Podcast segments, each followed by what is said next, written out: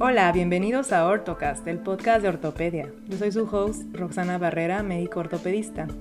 En este episodio hablaremos de un tema que resulta en ocasiones complejo, pero que es de vital importancia identificar y familiarizarnos con escenarios clínicos y radiológicos que nos hagan sospechar cuando nos enfrentamos con una lesión ósea, sea benigna o maligna, para así llegar hacia un diagnóstico oportuno y con eso ofrecerle el mejor tratamiento a nuestro paciente. La invitada del episodio es la doctora Felicitas del Rosario Vargas López. Ella es originaria de Mascota, Jalisco, la Esmeralda de la Sierra. Ella es egresada de médico cirujano y partero de la Universidad de Guadalajara. Realizó la especialidad de ortopedia en la unidad médica de alta especialidad del IMSS de Lomas Verdes. Realizó la subespecialidad en cirugía de salvamento y reconstrucción de extremidades en ortopedia oncológica en el Instituto Nacional de Rehabilitación. Actualmente labora en el Hospital de Traumatología Victorio de la Fuente Narváez del IMSS en la Ciudad de México, adscrita al servicio de urgencias. Además, es una excelente mamá, pintora y amante de las películas de terror. Escuchemos la entrevista.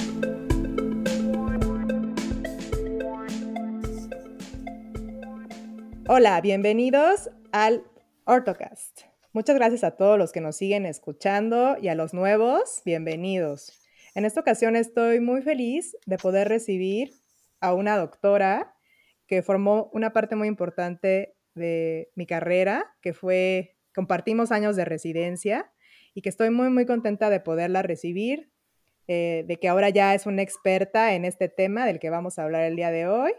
Y estoy muy, muy feliz y muy emocionada. Muchas gracias, doctora Vargas, por aceptar mi invitación. Hola, Rox, muchas gracias por invitarme.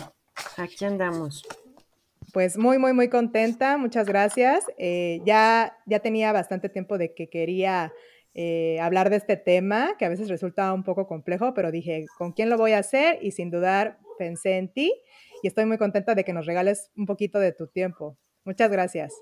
Ay, gracias. Y pues vamos a empezar como, bueno, la dinámica de este podcast es de que en el principio, primero hablamos de tres preguntas en general para que nuestros nuestros oyentes conozcan a nuestros invitados mejor.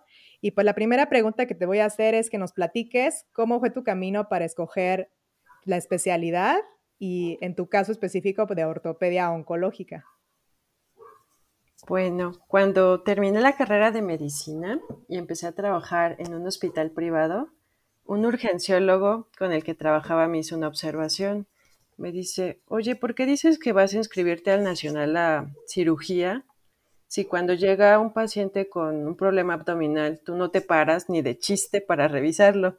En cambio, cuando llega un paciente fracturado, corres a ver los rayos X, eh, te comunicas con el ortopedista y cuando llega, tú ya le estás queriendo ayudar a la reducción o al procedimiento que se tenga que hacer.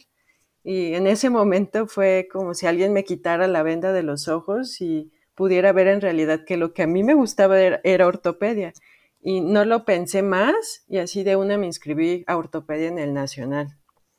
Ahora, ¿por qué ortoonco? Pues porque desde el internado la cirugía oncológica me gustaba mucho porque son cirugías sumamente complejas y aunque es triste la patología, también me parecía sumamente interesante conocer el manejo adecuado de los pacientes para poder aumentar las posibilidades de supervivencia y su calidad de vida. Llego a uno de los hospitales de trauma más grandes, eh, a Lomas Verdes. Yo, a mi sorpresa, no contamos con el servicio de tumores óseos y de repente llega uno, todos ven la imagen, nadie sabemos qué es, eh, hay mucha duda sobre el tratamiento y en ese momento pues eso llama mucho mi atención desde el primer año de residencia y dije, quiero hacer eso, quiero saber cómo tratarlos, eso me gusta, eso me interesa. Sí, oye, la verdad es que en el Hospital de Lomas Verdes no había ese servicio. ¿Y tú lo sabías desde antes o, digamos, nunca te habías dado cuenta que en Magdalena había o cómo fue eso, doctora? Este, en realidad, cuando estuve en el hospital privado, me dediqué a investigar. Una vez que ya supe que quería hacer ortopedia con los ortopedistas de ahí mismo, de ese hospital, y me, me, me, me encontré con la sorpresa de que la mayoría eran egresados de Lomas Verdes. Entonces, obviamente ellos me recomendaban que me fuera a ese hospital. Me decía, pues hay dos, ¿no? Eh, tal y tal hospital, pero yo te recomiendo irte a Lomas Verdes. Entonces, sí me llamó mucho la atención, pero la verdad es que nunca hice la pregunta como tal de, oye, ¿y ahí hay tumores? O, o cómo... Solo sabía que era un hospital bueno y que estaba muy recomendado, pero no sabía, hasta que llegué al hospital fue que me di cuenta que no había ese servicio. Oye, y este, ¿y tú trataste de buscar alguna rotación o algo previamente a, llegar a hacer la subespecialidad de Magdalena o simplemente te dejaste llevar pues por, tus instintos, por lo que a ti te gustaba? Pues en el R3 me acuerdo que eh, empecé a investigar como para hacer la sub y me llamó mucho la atención el Instituto Nacional de Rehabilitación y ahí sí tenía mucho la fama de que tenías que rotar para que te tomaran en cuenta para hacer la sub. Entonces le comenté, comenté eso en enseñanza, a ver si hubiera, la posibilidad de hacer la rotación, pero me dijeron que no, debido a que el IMSS pues tenía Magdalena, tenía tumores socios en el hospital de Magdalena. Entonces me dijeron, si gustas podemos mandarte a Magdalena. Este, pero como yo quería hacer la sub en el INR, o sea, igual podría haber hecho esa rotación, pero no, no me iba a servir para donde yo quería seguir y al final ya no se hizo.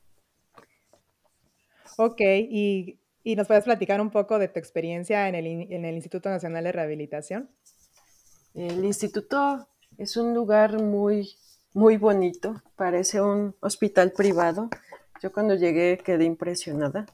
Este, las instalaciones, todo está muy bien, muy bien organizado, tiene todos los servicios. Eh, hay mucha academia.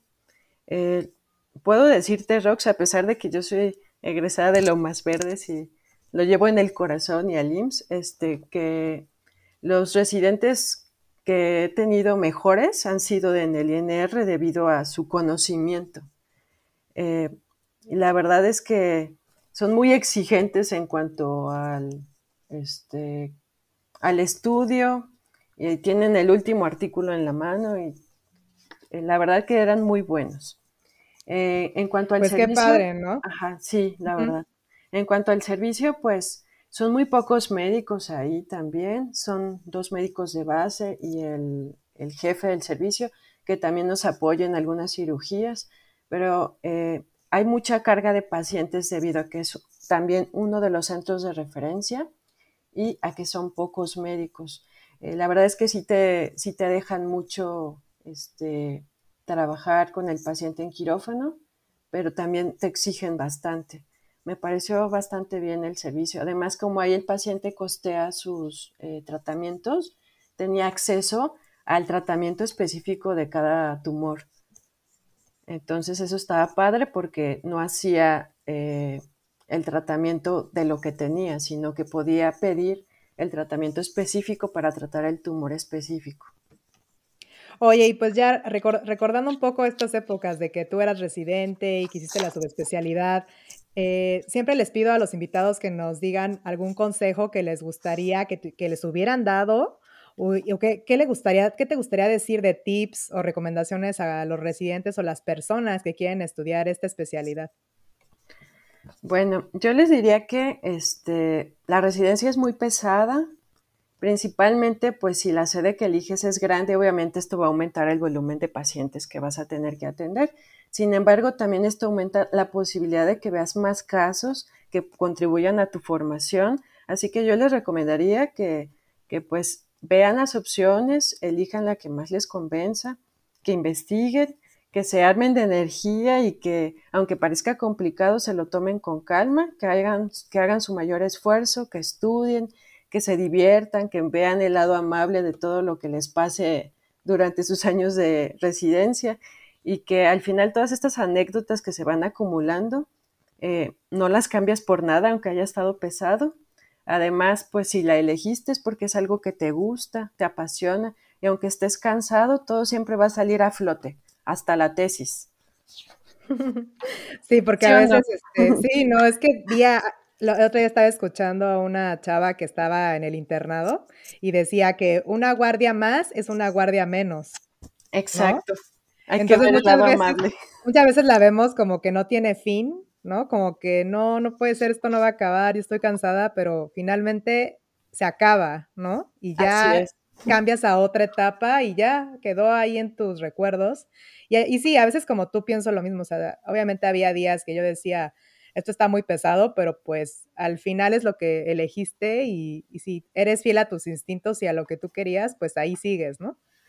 Así es.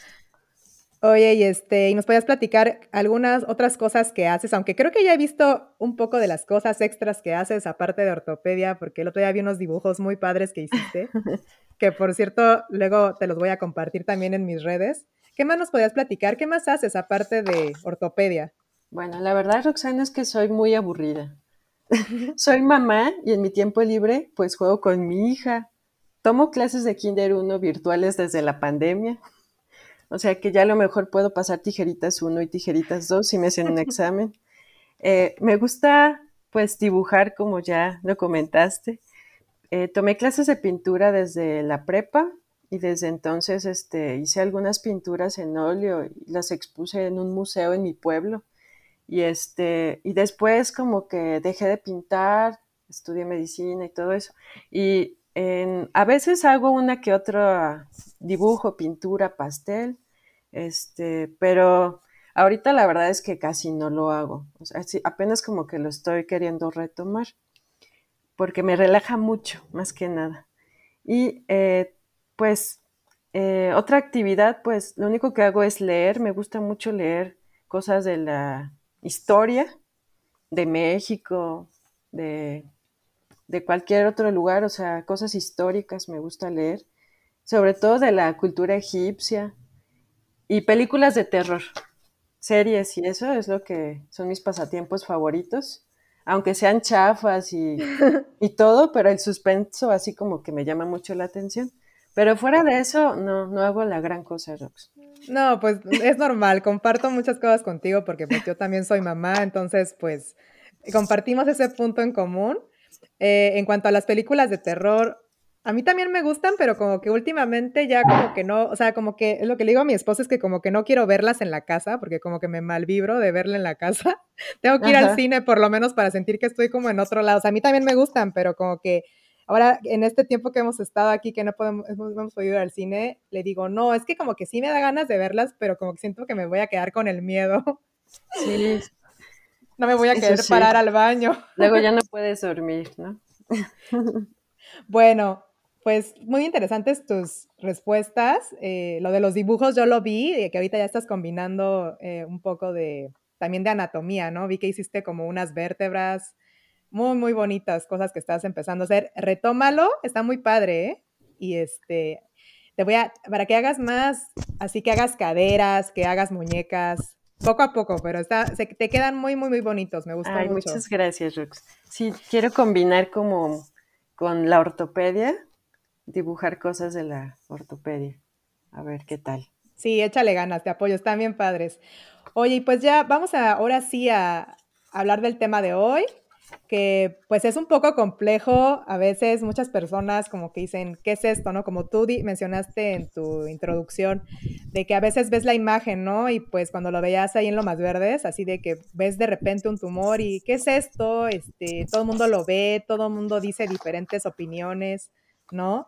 Y entonces ahí viene la, complejidad, ¿no? De, de poder diagnosticar estos tumores, de poder identificar eh, si es bueno, si es malo. Entonces vamos a tratar de iniciar con cómo es, importante de que un paciente llegue con diferentes situaciones. ¿Cómo puede ser? A veces llegan los pacientes eh, que encuentras un tumor porque tuvo una fractura y resulta que le tomas la radiografía y tiene un, un tumor o tiene una lesión ahí lítica, tiene ahí algo raro. Eso puede ser un escenario. Hay veces que llegan pacientes pues ya con clínicamente con algún dato, ¿no? También que ya llegan con una masa entonces, cada escenario nos da una perspectiva de lo que puede ser, digamos, eh, cuando lo ves por primera vez que llega a tu consultorio.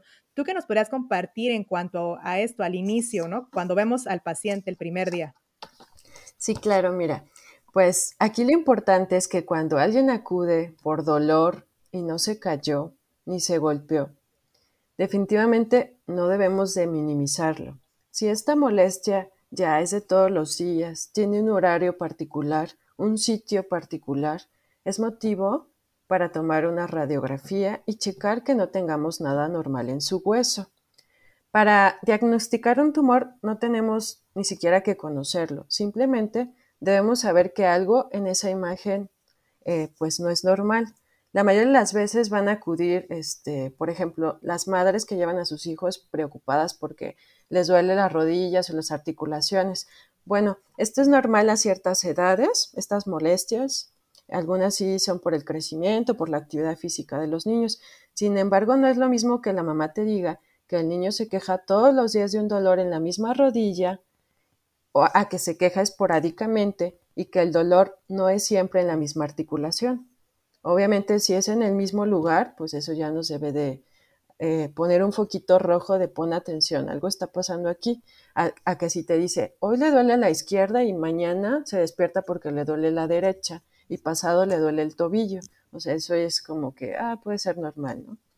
Eh, otros pacientes, como tú lo dices, pues inician con un aumento de volumen, eh, una tumoración, y en el caso de que mida más de 10 centímetros, por ejemplo, algunos son lipomas y dicen, bueno, es un lipoma, ¿no? Es algo benigno. Pero empieza a crecer este lipoma y empieza a medir más de 10 centímetros y duele o sea, ya estas son características que nos dicen, no, algo está pasando con esta tumoración. Puede ser que sí al principio fue un lipoma y que posteriormente se fue transformando en algo más. Ahora que si al tumor le ves una imagen, este, clínicamente ves una red venosa colateral, eh, aumento de temperatura, un cambio de coloración, pues eso tampoco es algo bueno, es algo que nos tiene que hacer pensar en que algo malo está pasando. Ahora, los que llegan con fractura. Eh, a veces puede ser el tumor, eh, un tumor benigno, pero se cayó y se fracturó justo en el tumor porque obviamente eh, la estructura ósea a nivel del tumor pues es diferente, es mucho más frágil. Pues ahí no hay tanto problema, pero cuando hay un tumor maligno que ya había dado molestias y se cae y se fractura, ahí sí ese evento yo lo considero como algo desastroso ya que el hecho de que el tumor se fractura va a cambiar el pronóstico eh, del paciente, porque si era candidato a una conservación de extremidad de miembro pélvico, eh, pues ahora puede ser que ya no lo sea, debido que al fracturarse este tumor, pues se contaminan los tejidos circundantes y a veces ya no es posible el rescate de la articulación. Por eso eh, siempre que tengamos algún tipo de molestia, pues sí hay que tomar este tipo de estudios de imagen de preferencia. Y como tú decías, algunos son lesiones eh, que no dan dolor y simplemente el niño se pegó. Tú sabes que no es una fractura porque ves bien al niño, pero le pides una radiografía por alguna duda para ver la fisis o algo y ves en la radiografía que hay una lesión en otra región anatómica que él no viene por eso, pero sin embargo tú empiezas a ver que hay una lesión y la mayoría de estas lesiones son hallazgos que no, son malignos, son tumores benignos, algunos desde el nacimiento, y es muy frecuente encontrarlos en la edad pediátrica.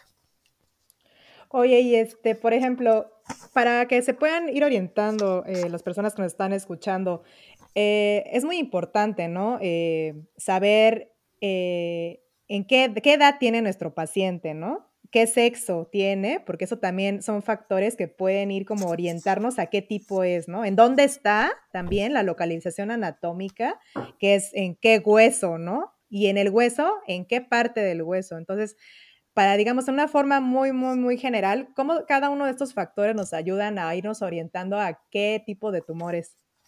Sí, mira, tú me, nos diste los eh, parámetros clínicos más importantes, Rox.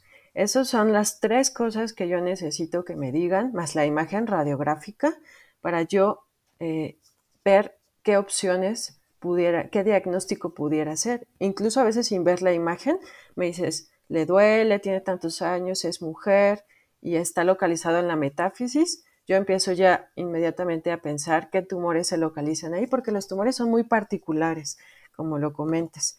Este, bueno, el diagnóstico, el 90% va a ser con una radiografía simple y nos tenemos que apoyar obviamente en la historia clínica completa del paciente donde vamos a investigar el tiempo que tiene de evolución ese tumor, si ha habido dolor, si hay aumento de volumen, si hay un horario de mayor molestia, por ejemplo, en la noche, o si duele todo el tiempo, si tiene algún antecedente heredofamiliar de cáncer o antecedente de cáncer, eh, si algún familiar tuvo algún tumor en el hueso o, algún síndrome genético eh, que pudiera relacionarse con alguna tumoración, como es el síndrome de Lifraumeni. Ahora, eh, la edad y el sexo y la localización, si es metáfisis, epífisis o diáfisis, es lo que nos va a orientar. Y este, en cuanto a los estudios de laboratorio, eh, pues siempre cuando tenemos un tumor que estamos estudiando, pues hay que pedir todos los estudios de biometría, química, tiempos, por si lo vamos a hacer una biopsia, eh, los específicos que son la química ósea, que incluyen calcio sérico, la proteína C reactiva, la velocidad de sedimentación globular, la deshidrogenasa láctica, la fosfatasa alcalina, y hay algunos estudios específicos eh, para cuando sospechamos de algún tumor en específico, como la proteína de Benson-Jones, las gamaglobulinas. Entonces, dependiendo de qué estemos sospechando, es lo que vamos a ir pidiendo. Ahora, en cuanto a los tumores más, más frecuentes, eh, pues tenemos en los niños eh, lo que viene siendo el osteocondroma, eh, que es de los más frecuentes, que los hay de dos tipos, están los sesiles y los pediculados, que son lesiones benignas, exofíticas, que parecen coliflor, como una rama de un arbolito que sale de huesos largos, aunque pueden ser metafisarios también, y suelen crecer junto con el paciente. El niño tiene 8 años, cuando el niño llega a la madurez, muchas veces estos tumores dejan de crecer sin embargo, este tipo de tumor, como el osteocondroma, puede, eh, debido al aumento de volumen, comprimir alguna eh, región anatómica donde pase algún nervio y dar síntomas. Por lo tanto, eh, a veces es necesario realizar manejo quirúrgico más que nada por la mecánica que está ejerciendo de compresión. Y algunos son múltiples y algunos son únicos. Cuando el osteocondroma es único, no nos debemos de preocupar eh, de acuerdo a la malignización, porque estos también pueden convertirse en malignos, porque solamente un 1% se transforman. Pero cuando son múltiples, eh, ya tenemos una transformación del 30%. Entonces, dependiendo también si nuestro paciente tiene un único osteocondroma, pues a lo mejor se puede seguir y así, no pasa nada. Pero cuando vemos un paciente ya con problema múltiple, esto sí hay que seguirlos, eh, hacerle estudios de imagen, investigar sobre molestias, ir valorándolos con resonancia magnética para ver el capuchón, que es lo importante en los osteocondromas. Cuando aumenta el capuchón en la resonancia, es cuando nos puede hablar de que esto se está transformando en algo más. También otro de los tumores más frecuentes benignos en niños son los quistes óseos. Tenemos el unicameral y el aneurismático. Estos por lo general son metafisarios, pero también pueden ser diafisarios. Es muy raro que sean diafisarios. Eh, son lesiones líticas muy bien definidas eh, y algún, como el quiste óseo puede tener eh, algo característico que es el signo de la puerta caída. Cuando se fractura una de sus corticales y cae, se observa dentro del quiste esa línea y le llaman así como el signo de la puerta caída. Son benignos, estos por lo general hay que tratarlos porque nos predisponen a fracturas. Y tenemos otros que son benignos agresivos, como el osteomostoide, que es como un nido o un nicho que aparece en la cortical. Este sí suele ser diafisario y este mm, tiene como característica que mide menos de 1.5 centímetros y engrosa la cortical. Eh, duele, causa dolor nocturno, cede a la aspirina, es una de las formas en que podemos saber qué es él, y por lo general lo identificamos en el estudio de tomografía porque suelen ser a veces muy pequeños. Eh, es un tumor benigno, pero es agresivo porque es altamente recidivante. Tú lo operas y vuelve a resurgir y el dolor es muy intenso. Los niños se quejan bastante, por lo general lo operamos aunque no da metástasis y no es cáncer como tal, es incapacitante. Otro de los tumores benignos agresivos está el condroblastoma. Este es un tumor de cartílago que va a afectar metáfisis, por lo general a huesos inmaduros, es decir, es un tumor de niños, no, eh, no es únicamente, también puede haber en adultos, pero es más relacionado con niños. Pero también es, igual que el anterior, altamente recidivante y este puede dar metástasis. Además, también eh, el paciente se queja de dolor, por lo general no hay masa palpable, pero en el hueso se alcanza a observar una lesión que invade la fisis, por lo que también es un tumor que siempre tratamos. En cuanto a los malignos, eh, tenemos de mayor frecuencia el osteosarcoma y el sarcoma de Ewing. El osteosarcoma es un tumor productor de hueso que eh, lamentablemente, aunque da masa, aumento de volumen, red penosa colateral, dolor, eh, casi siempre desde etapas muy iniciales, si no se identifica, ya cuando lo diagnosticamos, ya tenemos una etapa avanzada que sería una etapa 2B de Enekin, es la etapa en que normalmente lo encontramos y ya tenemos en esta etapa micrometástasis que nos van a complicar nuestro, nuestra calidad de vida y nuestra supervivencia a nuestro paciente. Pero eh, es de los más frecuentes en niños y adolescentes y edad adulta temprana. En cuanto al sarcoma de Ewing, yo siempre les digo que es un tumor que no respeta, no respeta edades. Aunque se conoce que es más frecuente en niños y adolescentes, este te puede dar a cualquier edad, no es eh, entre los 20 y los 30, entre los 30 y los 40, no, puede ser a cualquier edad. Y principalmente afecta la diáfisis y este tiene como característica, Rox, este, que nos va a dar la imagen en capa de cebolla, que es algo que viene en todos los libros, que es pues una imagen de libro, ¿no? Eh, ahora también eh, siempre se nos confunde el sarcoma de Ewing con la osteomielitis. Son tumores que yo los podría confundir a pesar de que pues manejo eh, las características de cada uno. Incluso clínicamente, el GWIN nos puede dar datos como de una infección, salida de pus, eritema. Y clínicamente, digo, radiográficamente también puede darnos imagen de una osteomelitis. Entonces, es como que uno de los eh, diferenciales más comunes cuando nos encontramos con él. De hecho, le dicen el gran simulador a veces la osteomielitis, ¿no? Porque puede simular muchas enfermedades, incluyendo los tumores. Sí, exactamente, Rox. En cuanto a los adultos, ¿quieres que te platique también sobre...? Sí, claro, claro. Bueno, en, adultos tenemos, este, en cuanto a benignos más comunes, está el que es como el hermanito del condroblastoma, pero en adultos, que sería el tumor de células gigantes que este es un tumor igual metaepifisario que tiene la característica de por lo que general es excéntrico. Es una lesión lítica que aparece en la metáfisis, pero se va como a una esquina. Por ejemplo, principalmente es en fémur y, este, y tibia. Se observa como hacia un cóndilo o hacia una meseta. Y podemos ver que adelgaza corticales, a veces las rompe y puede ser incluso como bilobulado pero es igual una lesión geográfica con características de benignidad.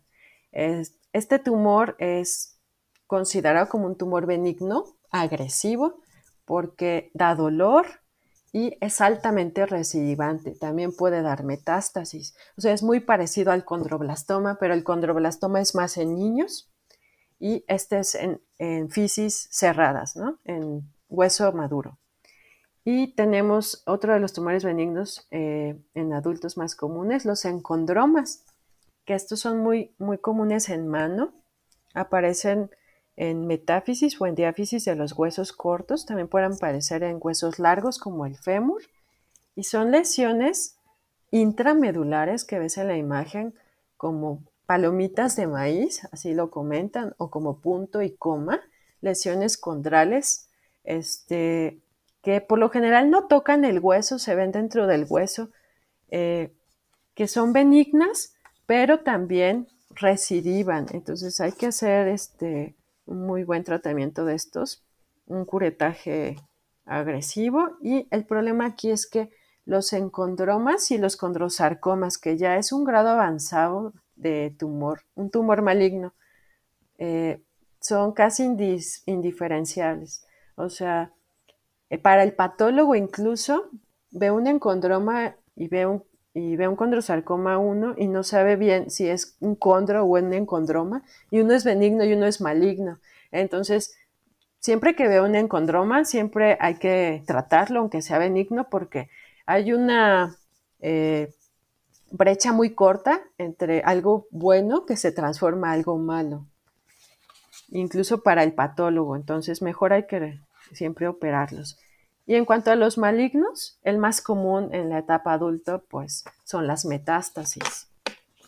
Eh, la mayoría de las veces llegan por una lesión en hueso, pero no viene de ahí, viene de un tumor eh, de otra parte, de mama, de pulmón, de próstata.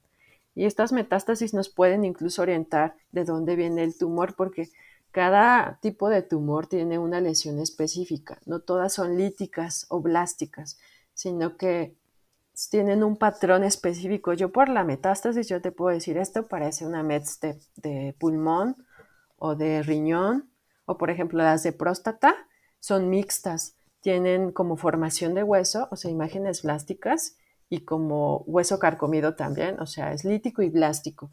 Y las de pulmón y las de riñón son líticas, 100% eh, líticas. Las de mama puede haber lesiones plásticas olíticas. Entonces también nos orientan. Y el otro que es muy común es el mieloma múltiple. Aunque es una tumoración este, hematológica que propiamente trata el hematólogo, nos llega a nosotros por las lesiones tan características en hueso que tiene, sacabocados. Y este, pues también quisiéramos que fuera menos frecuente, pero es de los más frecuentes que, que hay en los pacientes cada vez se ve a edades más tempranas. Antes pensábamos que era de pacientes mayores de 60 años, ahorita hemos visto pacientes hasta de 30 años con mieloma múltiple. También tenemos casos de osteosarcoma, hay otro pico de osteosarcoma y de condrosarcoma, que como comentaba es el que le sigue al encondroma, empieza como un encondroma y luego se maligniza. O también tenemos los condrosarcomas secundarios a radiación, que después de que tenemos este, radioterapia, a los cinco años puede surgir algún osteosarcoma secundario o un condrosarcoma secundario. Hay muchos otros más tumores, pero creo que estos son de los más frecuentes, Rox. Sí, creo que fue, es un gran resumen de lo que estás diciendo con los datos más importantes, porque eh, como tú ya lo mencionaste, y yo lo voy a volver como a, recalcar, de que cómo es importante siempre desde un inicio ver, valorar la edad del paciente, valorar la causa por la que llegó el paciente, revisarlo, ¿no? La exploración física, no pasarla por alto. A veces sí dan datos, como tú dices, clínicos, a veces no dan datos, pero a veces tienen un dolor o ciertas características que nos pueden hacer sospechar, ¿no? Entonces, es muy importante que cuando tengamos o sospechemos de algo, eh, lo, primero que tenemos que hacer, como tú me lo dijiste al inicio, es pues tomar un estudio radiográfico, ¿no?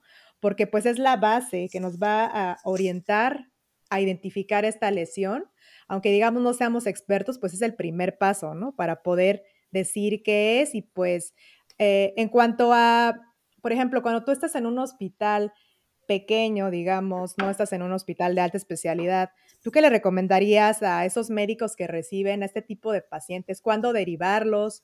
Eh, ¿qué, como dices tú, quizás pedirle toda la batería de estudios, pero a veces no tienen todos los recursos en sus hospitales. ¿Qué les recomendarías?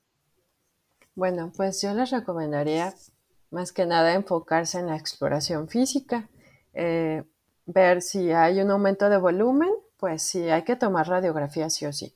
Si contamos con el estudio de imagen, pero pues no lo sabemos leer o algo, porque igual en medicina a veces no te enseñan a leer radiografías, pues Igual ver, identificar si hay algo eh, que nos parezca normal y de acuerdo a la exploración física, pues para pedirle estudios de laboratorio y de acuerdo a eso ver si hay alguna elevación eh, de algún elemento de química ósea como de la fosfatasa alcalina, de la fosfatasa ácida, eh, la deshidrogenasa láctica, ver si la hemoglobina está bien o cursa con anemia, eh, ver parámetros que nos puedan orientar y si consideramos que eso sí pudiera ser compatible pues con una tumoración, pues hacer la referencia lo más pronto posible, eh, derivar pues con el ortopedista o si se puede con el ortopedista oncólogo para que pues pueda estudiar el caso.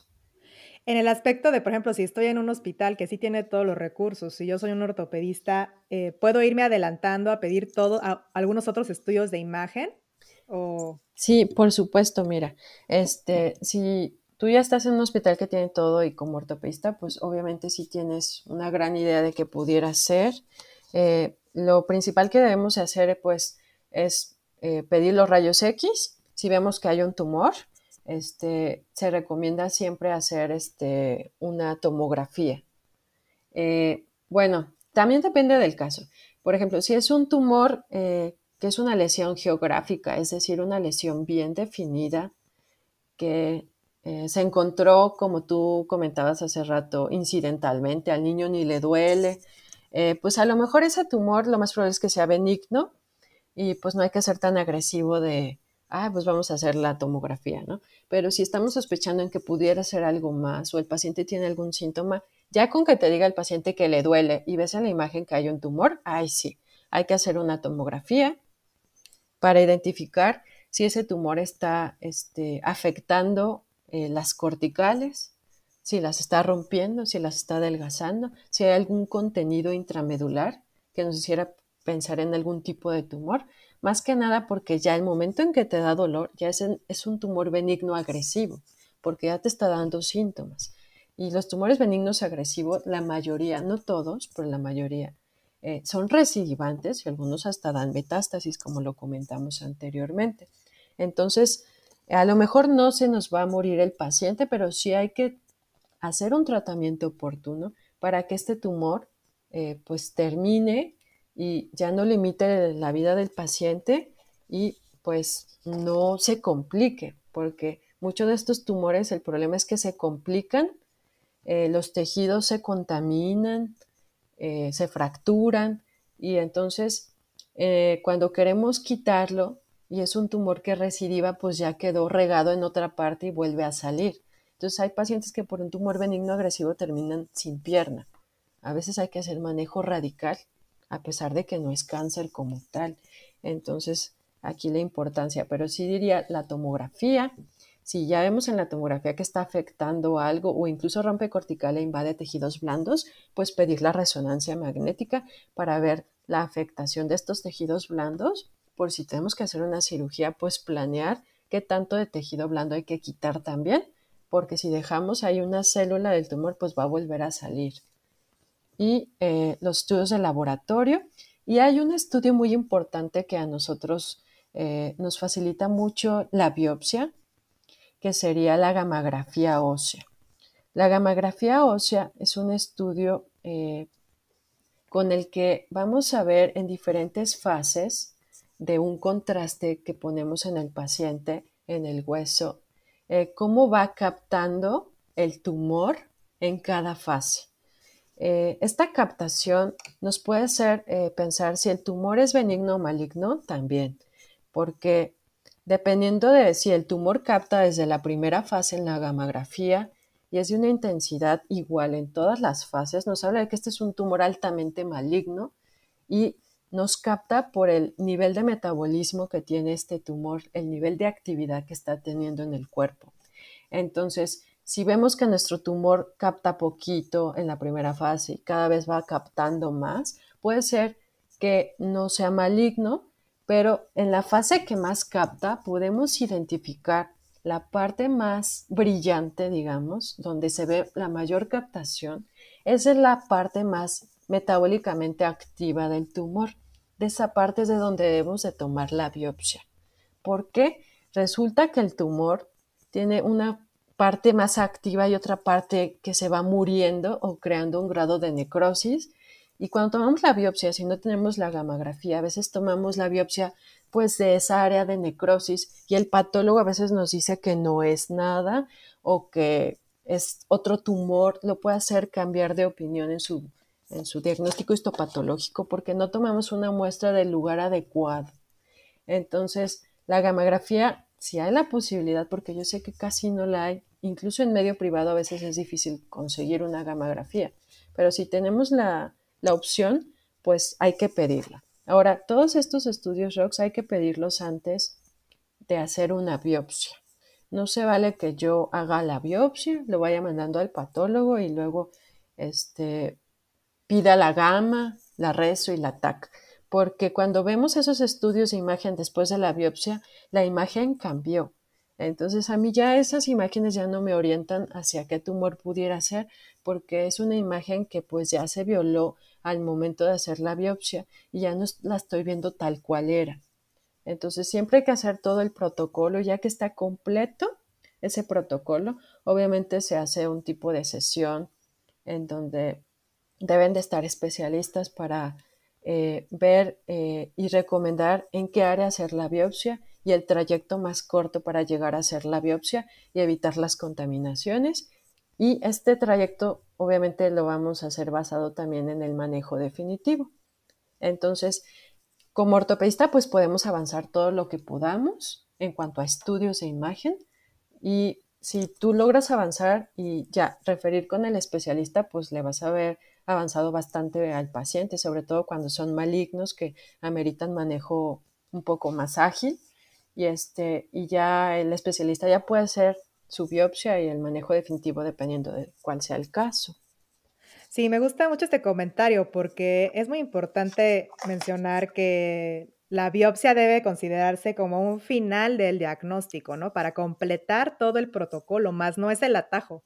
Entonces, hay a veces y digo, ha habido casos que a veces luego se comparten, ¿no? En las sesiones y en, en, los congresos y demás, de que hay veces que se toma, como tú mencionas, ¿no? Se hace la biopsia y entonces resulta que era otra cosa, ¿no? Resulta que era algo más grave y se cambia totalmente el tratamiento de un paciente que pudo haber sido de una forma más conservadora y por realizarlo, pues por alguien que no debe realizarlo o porque lo realizó en el momento que no se debe de realizar, se complica y pues eh, todo afecta al paciente porque al final él va a ser el más afectado de toda esta toma de decisiones. Así es.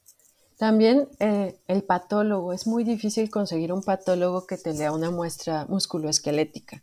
De hecho, he hablado con varios patólogos, ellos me dicen que pues sí ven cáncer, pero no es como otra rama muy específica, los tumores óseos, y dicen que sí es un poco complicado para ellos hacer ese diagnóstico si no están adentrados en esa rama. Entonces también no se cuenta con patólogos eh, que a veces es muy complejo si tú no tienes un patólogo especializado en eso, que tengamos también un, buen este, diagnóstico histopatológico.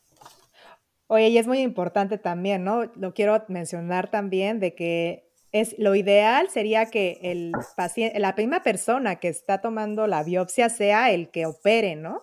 O sea, cuanto, eso afecta mucho, ¿no? Sí, más que nada, yo siempre les digo a mis compañeros este, ortopedistas cuando me consultan o así, me, me piden opiniones, este, le digo, tú pregúntame, si yo veo que el tumor es benigno y que no hay ningún problema, hasta tú le puedes hacer la biopsia o hasta el tratamiento, ¿no? Hay algunas lesiones que sí podemos tratar como ortopedistas por ejemplo, los osteocondromas, este, los encondromas, los quistes, pero, este, pero siempre les digo, pero hazle biopsia, o sea, no te la brinques, hazle primero la biopsia. No, no quieras hacer desde la primer cirugía, biopsia y tratamiento, porque luego nos salen estas sorpresas, ¿no? Que el patólogo que te diga que está bien y ahora sí ya lo programas para la, segunda cirugía porque sí, luego hay cosas que parecen buenas y no, no son buenas. Resulta que sí las lograste atrapar en el momento oportuno, o sea, las agarraste chiquititas y este, y pues sí hay que tomar siempre biopsia, siempre hay que ser muy precavidos en eso. Y yo los oriento por lo general, eh, de, me mandan la imagen, las características y yo ya les digo, ¿sabes qué? Este parece que, que es agresivo y mejor derívalo. O sabes que este sí le puedes hacer la biopsia y, este, y le puedes tratar, no hay ningún problema. Pero sí, cuando ya hay muchas molestias o imágenes muy raras que no son geográficas, o sea, bien delimitadas, pues mejor. Eh, si lo puedes ayudar con los estudios y ya, derivarlo. Oye, este, estaba leyendo un autor que seguramente tú conoces, que es el doctor Jaffe, que habla del triángulo de Jaffe para poder llegar al diagnóstico, ¿no? De los tumores. Y pues es muy importante todo lo que hemos mencionado, ¿no? De que incluya todas las características clínicas, los patrones radiográficos que vamos a encontrar en la radiografía y al final, pues obviamente una confirmación por un patólogo capacitado para poder llegar al diagnóstico de todos estos tumores. Sí, así es. Tenemos este, pues varios patrones que radiográficamente nos pueden orientar a si esto está siendo un tumor bueno o, es algo malo y agresivo. Por ejemplo, Está, este, como lo comenté ahorita, el patrón geográfico, que vamos a ver una imagen por lo general muy bien limitada. Vamos a ver, podemos identificar con nuestra mano aquí empieza y aquí termina, sin lugar a dudas, porque es una imagen bien localizada.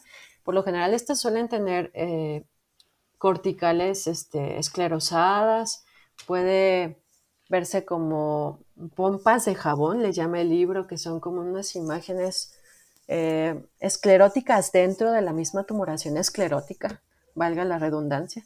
Este, y eh, se ve que no están haciendo daño, se ve que no están adelgazando la cortical, no la rompen, eh, están dentro del hueso, no se están saliendo a los tejidos blandos y por lo general clínicamente pues el paciente te refiere que no, no hay molestia o si hubiera es mínimo.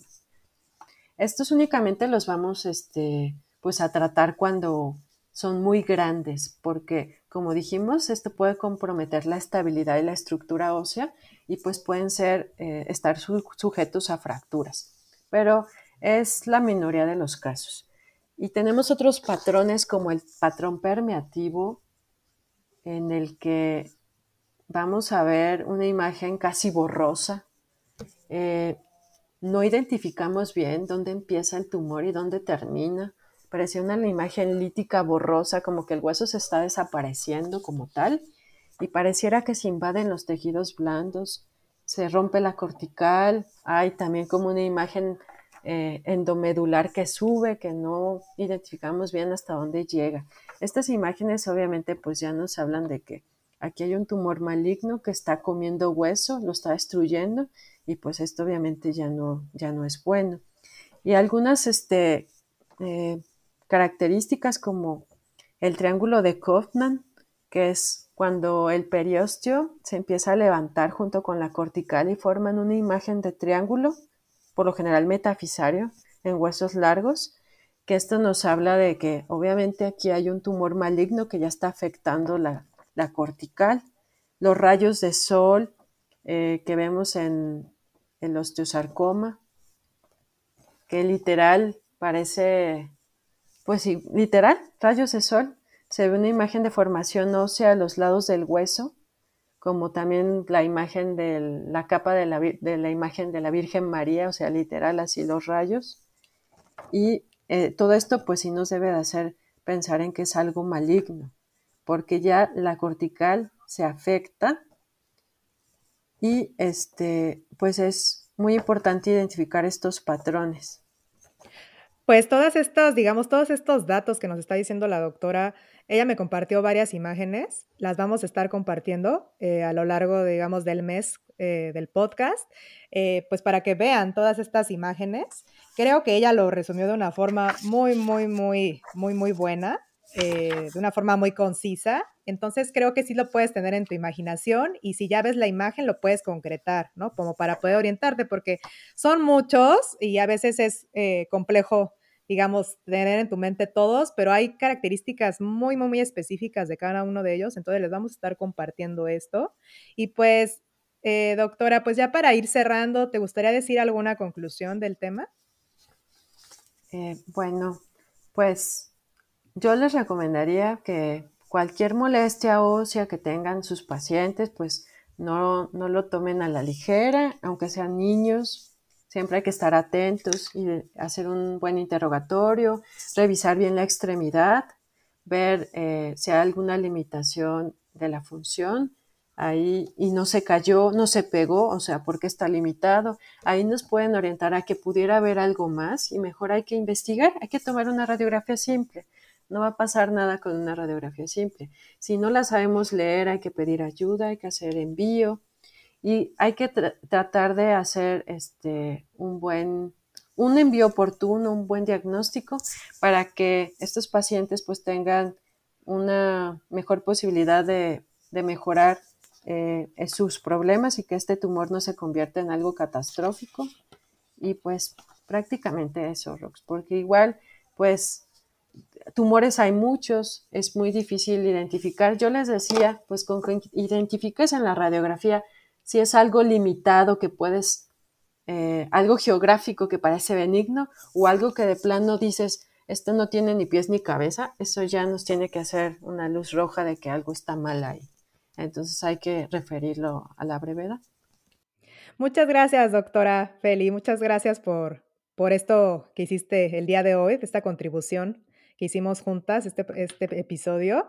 Te agradezco enormemente que, que pues estés conmigo de la mano eh, que, digamos que seamos hermanas de, la ortopedia y pues en verdad estoy muy, muy contenta. Muchas gracias, te lo agradezco, eh, en verdad. ¿eh? Yo también estoy muy contenta. Muchas gracias, Rox, por invitarme. Y verás que todos tus proyectos pues, se van a consolidar, te deseo lo mejor, lo sabes. y pues bueno, a todos, a todos, este, muchas gracias por escucharnos. Recuerden que tienen que seguirme en mis redes, en OrtoCast.net, en Instagram, eh, en mi website, ahí voy a poner la información de todo el episodio, los datos de la doctora Vargas, eh, un poquito, algunos artículos. Voy a estar compartiendo las imágenes que me compartió la doctora también. Es www.ortocast.net. Recuerden escucharnos en todas las plataformas. Estamos en Spotify, en Apple Podcasts, en Google Podcasts en donde sea que encuentren sus podcasts. Y muchas gracias por escucharnos. Nos vemos pronto. Bye.